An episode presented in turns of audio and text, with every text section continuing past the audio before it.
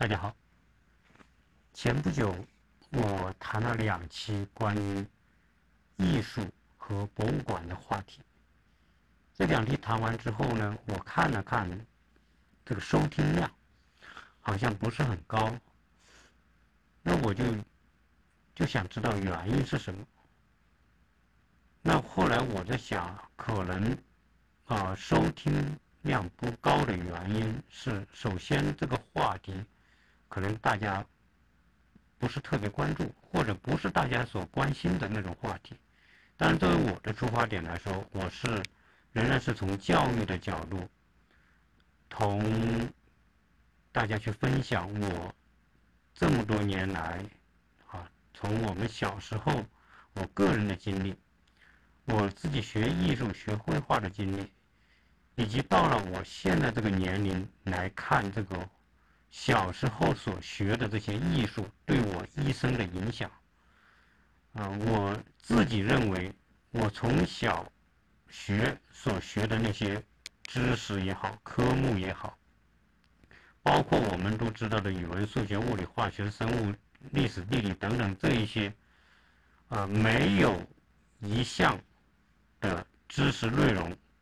对我的影响，啊，比会。美术对我的影响大，也就是说，美术对我这一生的影响大过我以前所学过的所有的学科。啊，从某个角度来说，很多的过去学的那些知识，啊，现在要么就淡忘，要么就模糊，啊，基本上来说，啊，就存存在的我存在我脑子里的已经不多了，啊，但是只有我小时候学过的这个。呃，美术就是画画，对我影响特别大。当然，说画画是一个特别直白的一个概念，应该说它就是一种艺术。呃，美术或者是绘画，它远远不仅仅是画画那么简单，它真的是一个非常综合的。以我自己的经历来看吧，我学文科啊，我也学过一些历史的。一些科目，呃，后来呢，由于这种工作的需要，我也做一些啊营销方面的、策划方面的一些工作啊。当然，这些都是在自己学过、具备一定的这种这方面的专业知识的前提之下去做啊。包括我在巨人集团啊，九十年代，当然那是史玉柱第一次崛起的那个阶段啊，在九。三年、九四、九五年、九六年，啊，直到九七年，啊，九七年他因为扩张太快，啊，最后就是自己都不知道自己要干什么，然后为了一个虚名，然后把摊子铺得很大，啊，当然那个时候史玉柱也很年轻，实际上也成了别人的。成了当时的我们说地方政府的一张牌被别人打，啊，但是最后他自己在整个的盲目扩张当中，最后啊失血过多，啊，本质上来说那是属于比较年轻或者或者是说啊人生经历或者自己对整个的呃事业规划啊。还是属于身不由己的那样一种状态啊，最后导致自己的失败。那我那个时候当然也是相对来说年轻了，但是也觉得哎，做在商场好像能跟史玉柱这样的公司里面做一做，觉得也是一种经历啊。但总的来说，那些都是属于过眼云烟而已啊。后来我们又去去到佛山，在佛山的很多建材企业里面做一些。品牌的策划、市场的运营等等这些，啊，总之说一啊，虽然说我做的这些工作都跟市场相关，但是我自己心里很清楚，实际上我能做那些工作，都和我小时候对美学的、对美术的、对绘画的知识的掌握是非常有非常大的关系的，啊，所以。绘画对于一个孩子来说，它不仅仅是表现他能够画某种东西的技法，更重要的表现在，它作为另外一种空间思维的模式，它给小孩所形成的某种思维概念和不学美术、不学绘画是有很大差异的。我去巨人集团，我是去应聘做策划的。那我去做策划，当时他巨人集团有个广广告公司。他招了好多人，招了反正二三十个人吧，就是做文案的呀，做策划的呀，做广告的，总总之就是跟广告相关联的。那我进到那个公司里面去，因为我是学历学历史哈，他觉得哎，你学历史还能写点文章还不错，那你就来做做文案吧，是出于这样一个把我招进去。招进去之后呢，那个时候巨人正处于一个。接近鼎盛时期，还没有到鼎盛时期，属于向上发展的过程当中。因此呢，他有很多的项目做，而且史玉柱本人就是一个广告狂人，他的所有的项目在早期都是靠广告轰出来的，所以对广告公司的要求很高。然后我去之后，就上面就交了一个任务下来说，哎，现在我们要出一系列的广告，这个广告呢，就主题是什么呢？主题就是跟巨人集团的巨人有关，啊，既然我们是巨人集团，所以我们的一切的这种发展，我们的口号是要站在巨人的肩上，啊，这是他给出的一个命题。当时就给到广告公司，广告公司那一帮在这个公司已经工作了几年的人，拿到这个题目之后就不知道干什么，然后大家就就开始搞创意啦，说要要要要来做这个。站在巨人肩上这么这么一个概念的广告，结果他们出了很多的方案交上去，最后都给毙了。嗯，然后之后呢，我就问当时那个啊广告公司那个老总，我说你们现在这么多方案都不能通过，到底现在做的是什么方案？他就告诉我，啊，因为我刚去嘛，他说我们现在要做一个广告，是要体现站在巨人肩上来提升巨人集团的整个公司形象。啊，要表现出公司是一个站在高科技、新科技的前沿，然后我们所做的东西都是非常高大上的这么一种形象，嗯，来还是做一个品牌的美誉度来做。那那我说，那我也试试来出出方案好不好？那当然他欢迎，因为广告公司嘛，就是你你能出方案，前加上前面的方案都给毙了啊，那十一路都都都认为都是瞎扯，都不行，根根本就没有。没有他要的那种感觉的东西，然后我就开始做这些站在巨人肩上的方案。那我的想法是说，如何来将这样一个概念和主题能够以很好的形象表现出来呢？什么是巨人？巨人是什么？啊，巨人绝对不是巨人集团这个公司叫巨人，这个公司谈不上巨人，你只是一个市场的运营者。那你你要借助巨人这个形象。那找谁呢？当然，我们有一些同事当时就说画一个人的肩膀，然后上面站好多人，啊，这叫站在巨人肩上，那不是瞎扯吗？这整个哪会有形象感可言？所以我当时的创意就是做了一个，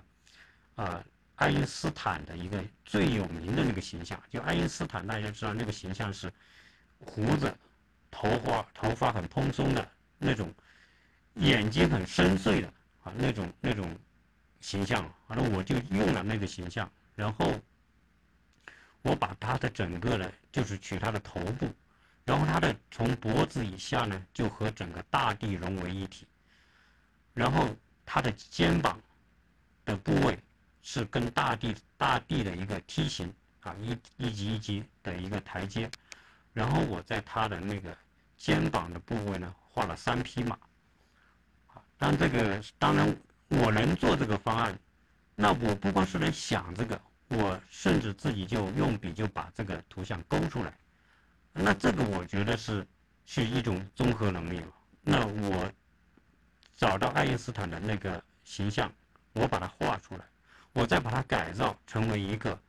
气一个气势磅礴的一个一个背景，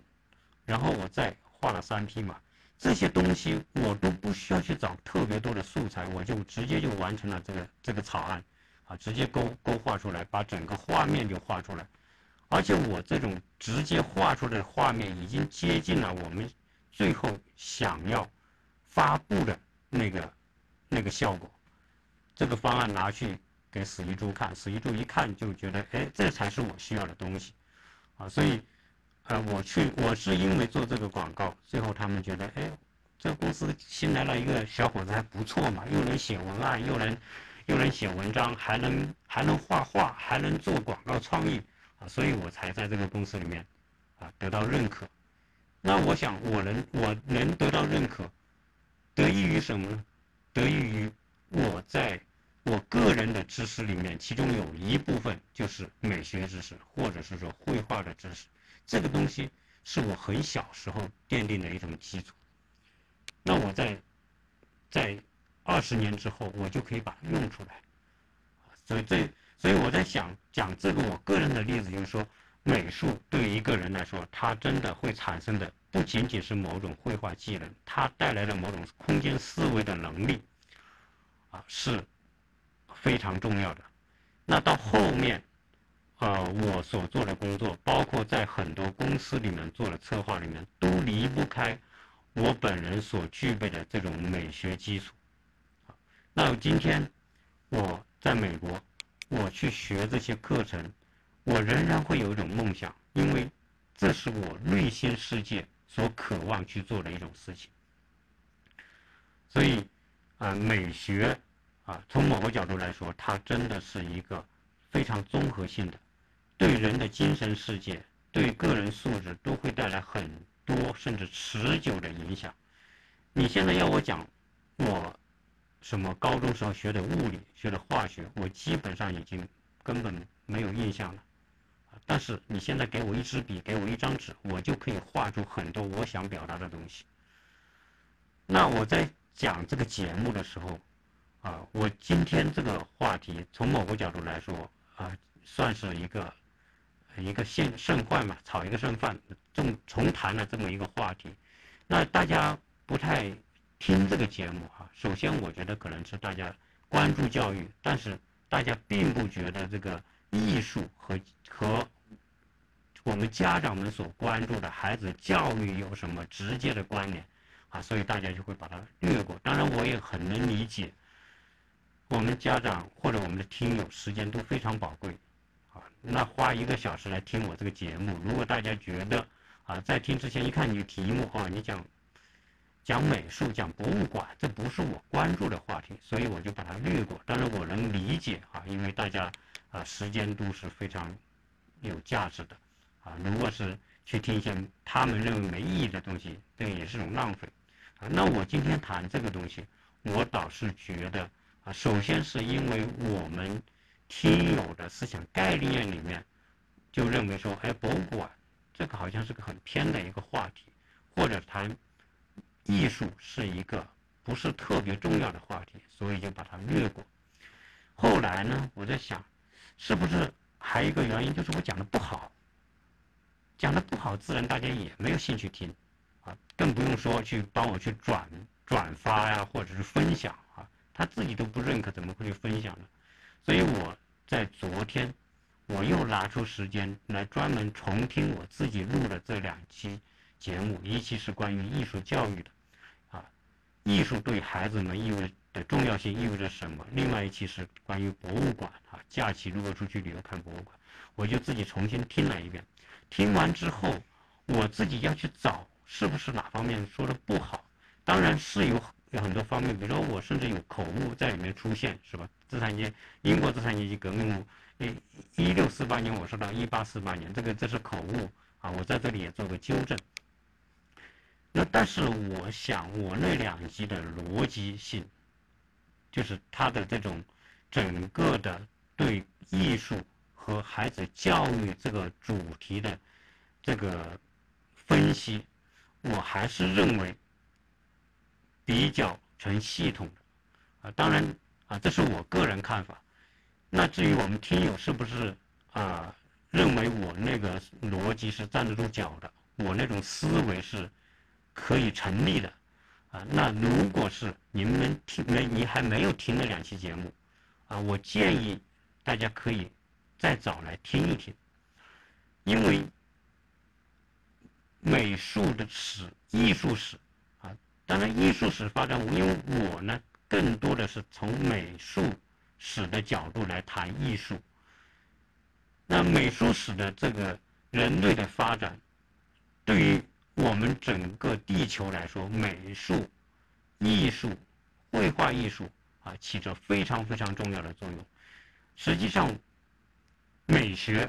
和美术、绘画影响着我们人类生活的方方面面，也影响着我们今天你们每一个人的生活。你去看看，今天。你花大把的钱要去买，大到买房子，小到买衣服、买用品，哪一样东西不是跟美学有关联？今天我们在美国，我们特别愿意去一些美国的家庭去看。我我谈过很多次关于美国家庭资产的物品的拍卖，我们特别愿意去，而且我们经常会搜一些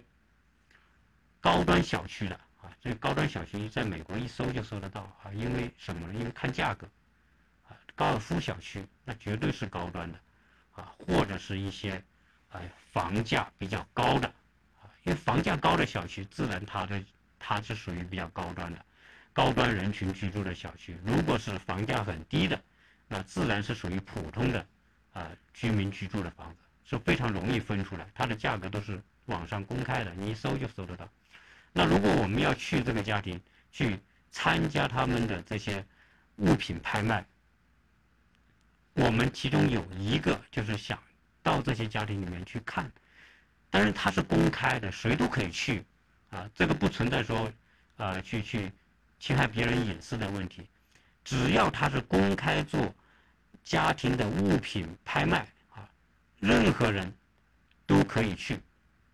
到里面参观选购。大家喜欢的东西，那我们为什么会去看呢？因为我们每次去到那些真的是高端的居居民家里，我们就有一种感觉，他们这个家真的是很讲究，就是很舒服。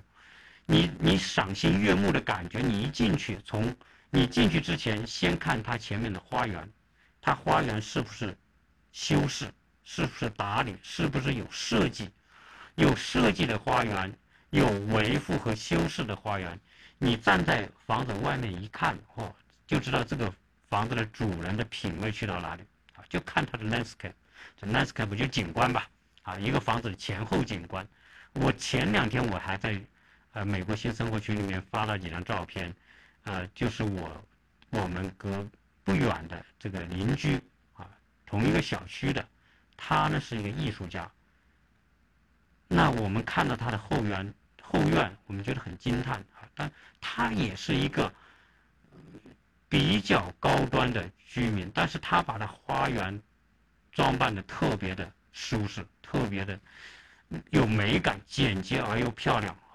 这就是一种，就是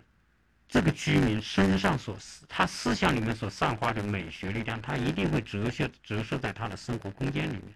所以，先看他的花园。有机会看到的后院，他如何去设计他这个花园空间，然后在它的里面，我们会看到家的家庭的布置，选用的家具，更重要的是，在美国的家庭里面有大量的摆件和装饰品。他为什么要买这么多摆件和装饰品呢？你去看到这些美国家庭东西很多，这些摆件和装饰品，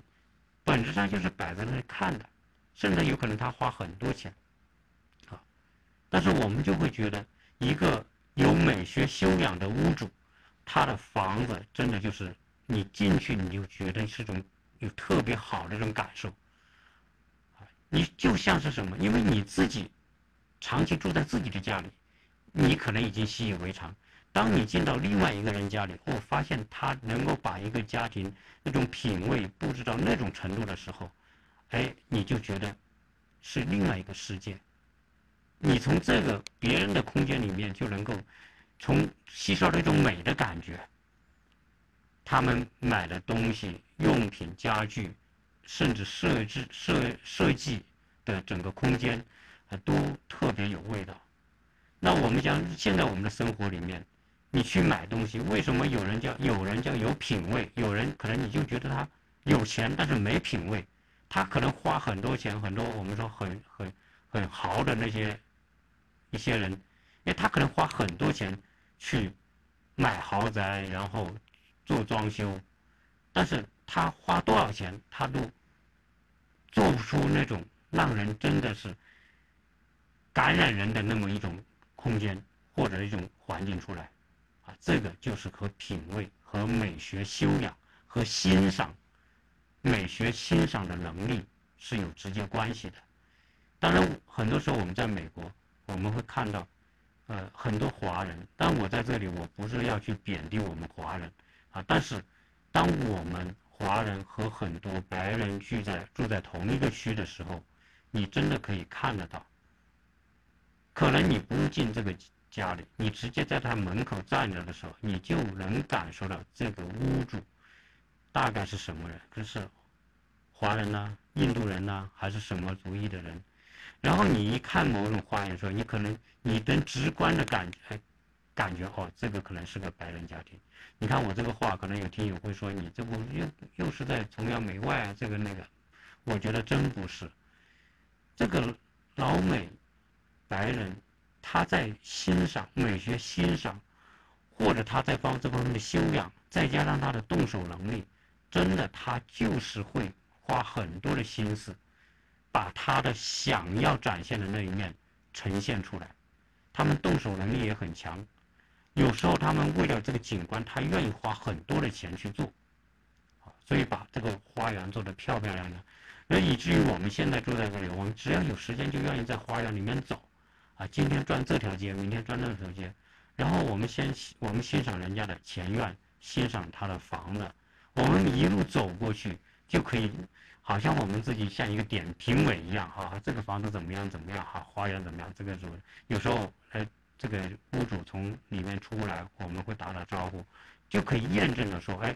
我们觉得这个人可能是个白人居住的房子，哎，正好他这个屋主出来时候，我们就可以验证。啊，因为每天在这里走嘛，大家都还是都是熟悉，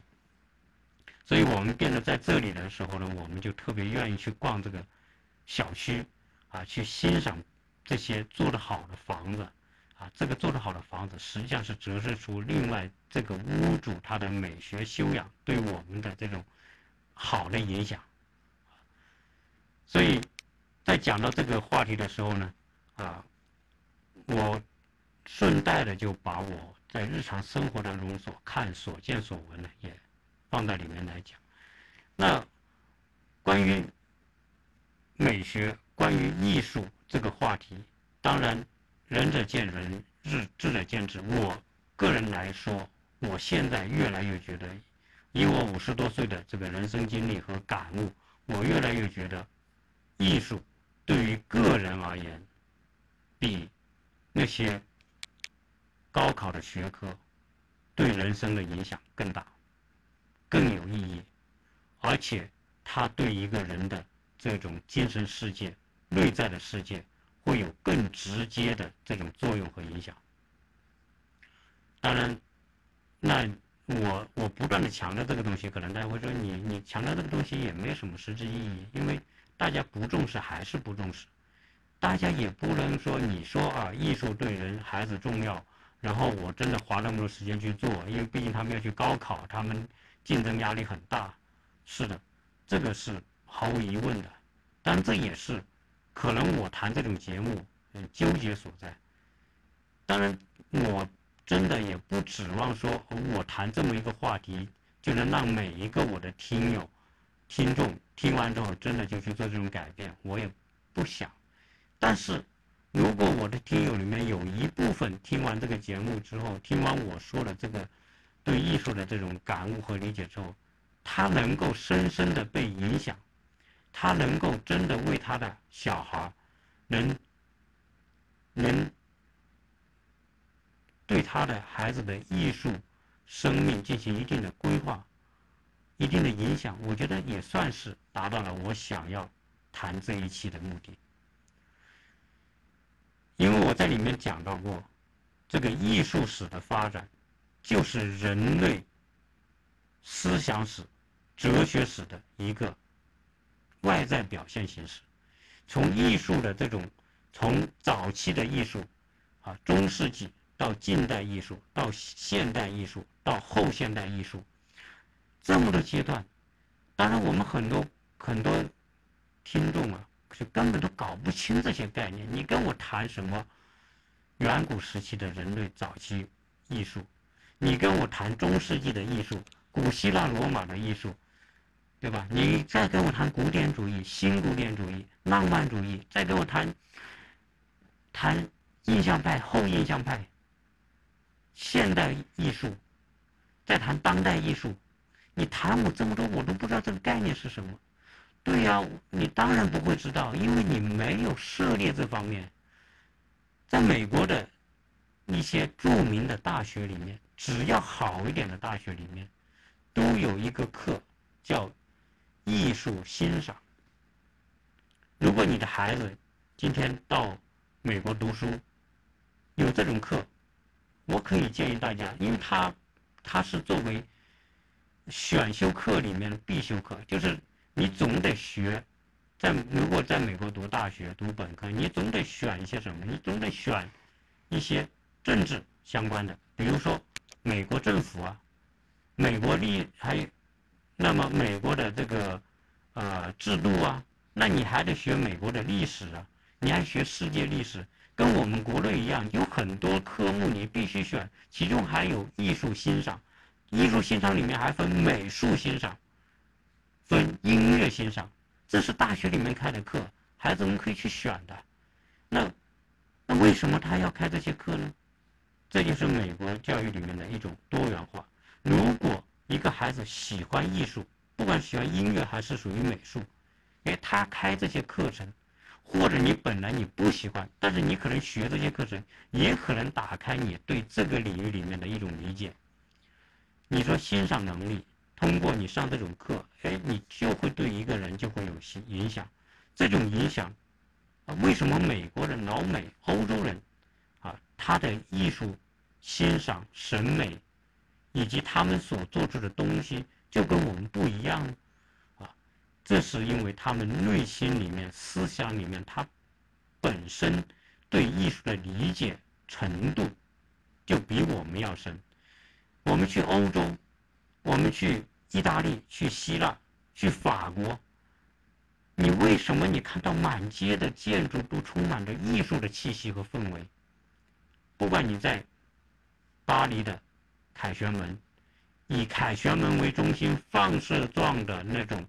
各条大路通向法国的各个方向，呃，巴黎的各个方向，你所看到那种布局，以及街道上的各种那些几百年的房子，在意大利你看到那些上千年的房子，它都仍然充满着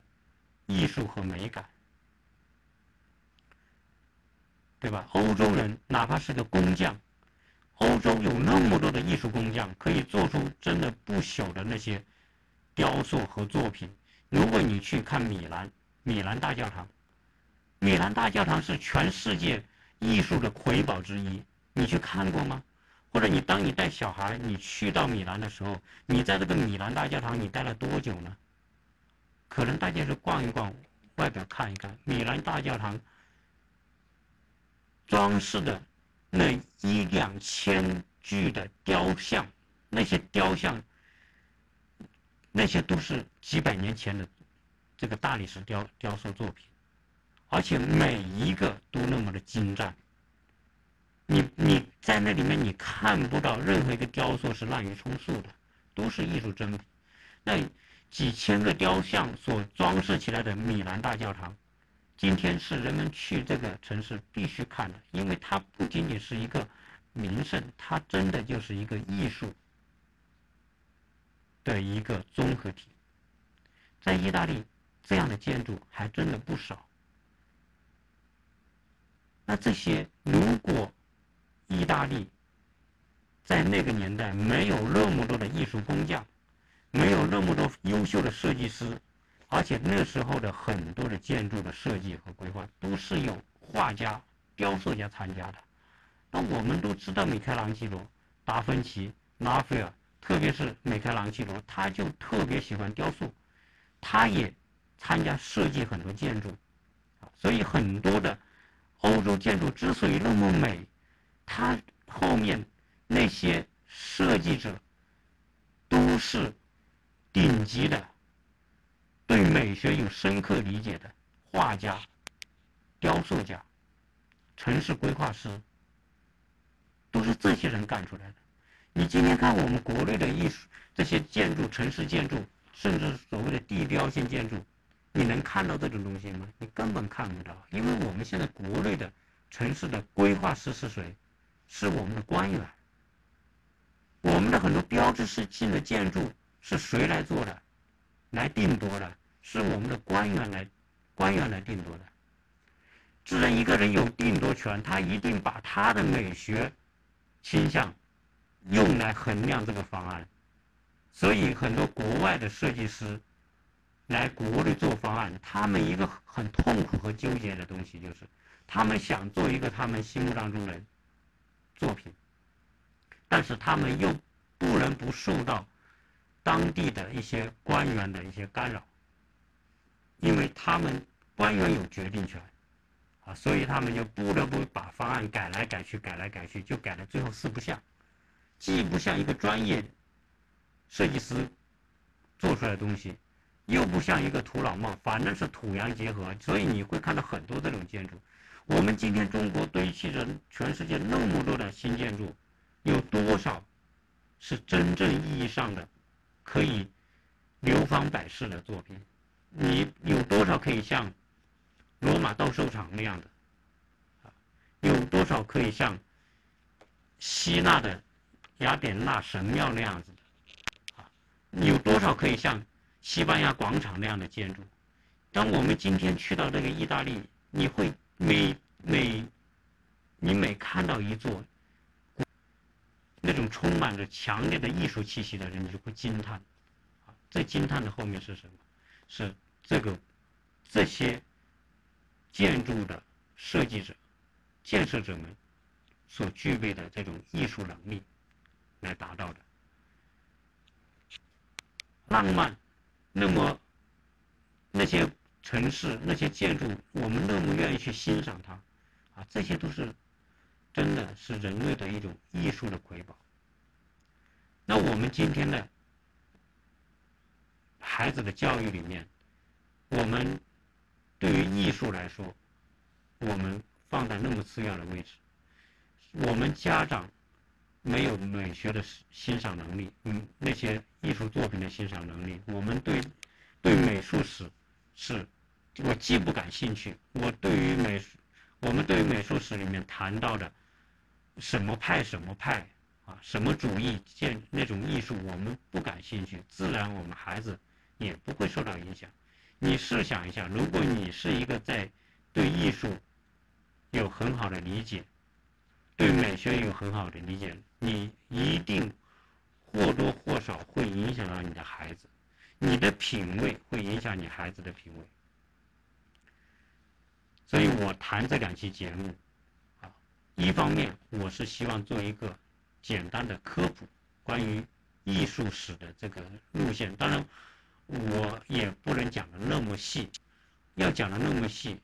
我推荐大家在喜马拉雅去找。专门讲美术史的那些题、那些节目去听，啊，那我呢就把这个美术整个几千年的这个过程，我用最简洁的方法来跟大家做了阐述。更重要的是，我不光是阐述了这个每个时代的美术的特点、艺术的特点，我还把这后面的艺术逻，就是哲学。的逻辑跟大家做了分析，为什么会有古典主义？为什么会有宗教中世纪的宗教绘画？为什么会有文艺复兴？以及文艺复兴之后，从后后印象派之后，为什么就开辟了人类的现代艺术？而现代艺术又意味着什么？它意味着一种解放。人类不断的追求解放摆脱束缚，最权威挑战，提出每个时代都会提出很多新的观点、新的看法、新的设想，这是人类的本性，这是人类社会会进步和逐步上升而必然的。在这个过程当中，艺术充当了极其重要的角色。那这么重要的一个一个跟知识、跟哲学、跟思想相关的东西，啊，我们在我们的体制之下不被重视，所以是件非常遗憾的事情。当然，现在是个开放的时代，你看我们现在的这个喜马拉雅拉雅平台里面，我一年我看书的时间不会很多。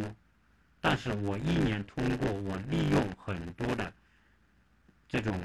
碎片的时间，开车也好啊，旅行也好，做事也好，我利用这些，我一年大概哈要听完两百本书，因为我觉得这个对我来说很重要。所以关于在在喜马拉雅里面我们听什么，因为内容太多太多。这也是一个问题，因为选择太多，就变得好像无法选择，啊，这个时候要知道什么是最重要的内容，最有价值的内容。艺术，我我个人认为一定是最有价值的内容之一。不管你的小孩小时候学过音乐还是学过美术，让他保有一项对艺术的热情。可能他不一定要去做这个专业的工作，不要成为一个职业画家或者职职业的钢琴演奏家，不是这样子。就算我是做其他的工作，我是走搞计算机的，我是做 IT 的，我或者我是做做教育的，或者总不管你做什么工作，在你的工作之外有一项爱好是和是艺术方面的，我觉得对这一个人。的一生会有很重要的影响。这个不是用金钱，不是用个人的成功和地位来衡量的，因为艺术纯粹是一个内心精神世界的一种需求。有这种需求的人，人生的幸福指数，他一定会更高。他的情感一定会更美好，而缺乏这种，他的内心一定会空洞、苍白。当真的变得有钱的时候，只能用挥霍、用豪豪那种我们说的很土豪的方式来表现他的成功，而真的一个真正成功的人，可能他会用精神的方式。用自己的内心世界对艺术的美好的那种爱好来抒发自己的情感，而这种抒发对于自己来说是种内心的充实，对别人来说来说是种美好的影响。所以这一期呢，我在啊在看完这种收听率之后。我呢有感而发，啊，当然，您仍然可以坚持您对艺术的看法，没有关系。但是作为一个自媒体人，我仍然也可以坚持我对艺术的理解。我尽可能的想通过我这几十年的啊，这五十多年的人生的理解，我们经历了最贫穷的年代啊，七六七十年代啊，相对来说吧啊。是属于比较贫穷的年代，什么都缺的年代。我们也经历了改革开放的初期，经历了九十年代，对吧？高速发展，两千年之后，啊，我们国家的跃进式的发展，一直到今天，我们经历这么多，以这么多经历，最后来回想一下，对我们人生来说，我们学了那么多年，一般来说读个本科，对吧？要要学十五六年。读个研究生，差不多要学到二十年。到底我们学到了什么？什么是人生最重要的？精神世界最重要的东西是什么？啊，我，我通过自己的总结，我认为艺术是最重要的内容之一，所以我才愿意花两期时间来谈家长带孩子去看博物馆，以及谈艺术对孩子整个一生的重要性。希望这一些仍然能够加深大家对艺术的理解。有很多的口误，甚至说有很多我一厢情愿的东西，希望大家包容，希望大家理解。作为我来说，啊，我主观上我希望把最有价值的东西分享给大家。谢谢大家收听。